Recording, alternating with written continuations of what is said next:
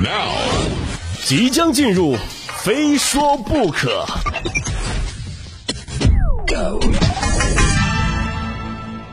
啊，继续聊聊世界杯的周边吧。哈哈，本届世界杯啊，日本队堪称是亚洲之光啊，接连战胜了前世界冠军德国和西班牙。近日呢，日本队结束了本届世界杯之旅，返回国内成田机场，有大批球迷和记者在现场接机。在森保一和球员走下了飞机后呢，球迷们高喊谢谢，他们对日本队本届世界杯的表现予以肯定。据日本媒体报道啊，日本队已经开始为下届世界杯做准备了。为了更好的备战2026年世界杯，日本足协呢正在推动国家队加入欧洲国家联赛，以增加日本与欧洲球队较量的机会。日本很多球员呢在欧洲踢球，参加欧国联的比赛，一方面呢可以方便国家队球员参赛，另一方面呢还能够获得更好的锻炼。相信每一个中国球迷看到这条消息之后都会酸酸的哈。2026年。可能很多中国球迷还在庆幸，哎呀，世界杯扩军了，亚洲区的名额要增加了，我们有希望了。但是人家日本队却要申请加入欧洲国家联赛，没办法哈，人家就是有这种底气。毕竟竞技体育就是由两支队伍进行的啊，总是在一个较弱的环境里训练比赛，天天跟一些相对较弱的球队去踢比赛，那很难去提升自己的水平，成绩也很难提升啊。头两天看了一篇文章，说日本队的教练和一些呃当地的这个足球专业人士表示嘛，为什么日本队本届世界杯的成绩不理想呢？因为亚洲足球的整体水平不高啊，我们总是在亚洲参加各类赛事，对我们的提升呢也很有限。文章的评论区下面有很多人留言啊，说你啥意思哈？你怪我们中国男足了吗？你把话说清楚啊你！哎，这就不对了啊，不对了啊。人家没有指名道姓，对吧？怎么就有这么一群奇奇怪怪的人开始往自己身上揽呢？而且，中国男足他配吗？男足敢要这么想，哎，那我都替他们丢人。身处死亡之组，没人看好日本能够出现，但日本它就是出现了。其实这也不全是偶然啊！日本队为参加世界杯真的做出了巨大的努力。其中最有名的纪录片《罗斯托夫的十四秒》，哎，很多球迷朋友就是在本届世界杯应该都看到过类似的这个什么视频啊，或者说相关的报道啊。啊，罗斯托夫的十四秒，说的是四年前日本队在俄罗斯世界杯八分之一决赛啊，伤停补时阶段，日本队开出一个角球后啊，被比利时打出了反击，在开出角球的十四秒后，被对手打入惊险绝杀的一球。这十四秒成为了日本足球历史上的黑色镜头，也被日本 NHK 电视台拍成了纪录片。罗斯托夫的十四秒重点研究了那令日本球迷心痛的十四秒钟。日本的球员、教练也面对镜头进行了诚恳的复盘。日本方认为呢，虽然那时候的日本队啊已经展示了较高的水准，跟顶级强队踢的是难解难分，但还是差了那么一点点啊。四年后呢，日本队在小组赛最后一轮面对西班牙的背水一战中啊，足球离出底线可能只有一毫米了，但球员完成了极限传中，帮助日本队完成了反超。事实证明啊，就这个纪录片它真没白拍呀，他们的反省和复盘真不是做样子。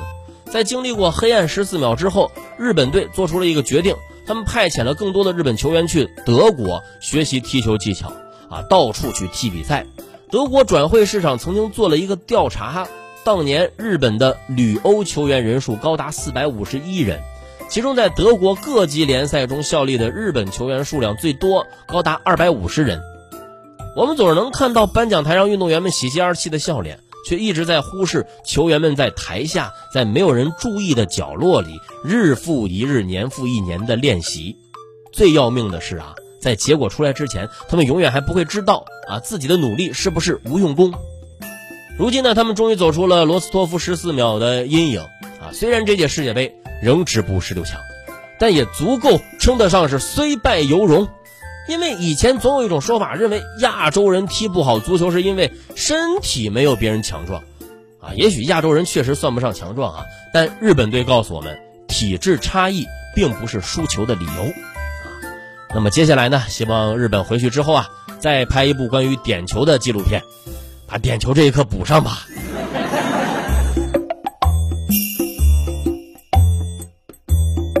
要认真讲哈，而头两天在节目当中我还说呢啊，真的就是国足啊，就别学什么巴西、德国、西班牙、意大利了啊，就学学日本足球就行。卡塔尔世界杯对日本队真的具有历史性的意义啊，能够战胜冠军球队，对一个国家的足球运动发展真的意义非凡。就大家能想象到吗？有那么多的当地的青年啊、大学生、青训球员正在看着这一切的发生，他们的内心将会是怎样的翻腾和滚烫？昨天我说了，日本足球的选拔和上升机制，他们跟有些所谓的超级联赛哈，这个说不清道不明的选拔体系不太一样哈。人家那儿真的是，哪怕一个业余球员，只要通过自己的努力，都有机会为国出征。你像这届日本队，有九人曾是大学生球员，有的在二十一岁甚至二十三岁的时候才成为职业球员，这足以让每一个孩子去憧憬未来，我也能站上世界杯的赛场，未来我也能赢德国和西班牙。日本足球的发展啊，就像是一部热血的动漫。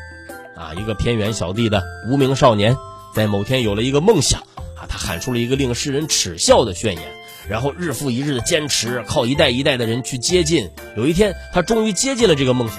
人们问他姓甚名谁，来自何处，梦想到底是什么？他眼中带光，理直气壮地说：“我是东亚球队日本，我的梦想是捧起大力神杯。”就看看人家都在干嘛呀？真的在反观我们的足球圈，他最近都在干嘛呀？这没办没办法没办法啊！就是一提起足球，就忍不住的想吐槽中国男足啊。其实啊，我们也有让我们骄傲的球队，中国女足啊，中国女排，中国女篮。就是我不是非要跟大家聊性别，去挑起所谓的性别的一个一个争论，没有这个意思，真的没有这个意思啊。我就是说，为什么在三大球领域，人家哎，就是女队都能够取得很好的成绩呢？那是因为人家真的拼呐，他们真的拼呐。他们自己知道每一场胜利都不是轻而易举取得的。我印象当中非常深刻的一次就是中国女排对阵泰国女排，泰国女排真的就在很多人眼里轻轻松松就能胜利，能能胜出，能战胜对方。但是主教练郎平依然是带着女排姑娘们认真的去研究对方的啊视频资料，研究对方的技战术，然后想出我们自己的明天的一套的打法。即便是对阵泰国女排，我们也能够认真的对待，我们在努力，我们在认真的对待每一场比赛，真的拼，真正的竞技体育啊！我觉得每一个运动员他都会有那种想法，就是只有一点一点突破身体极限和技术极限，击败对手，才能够最终站上领奖台上，而不是一群人啊为了花了臭钱，在绿茵场上给大家带来拙劣的演技。您说呢？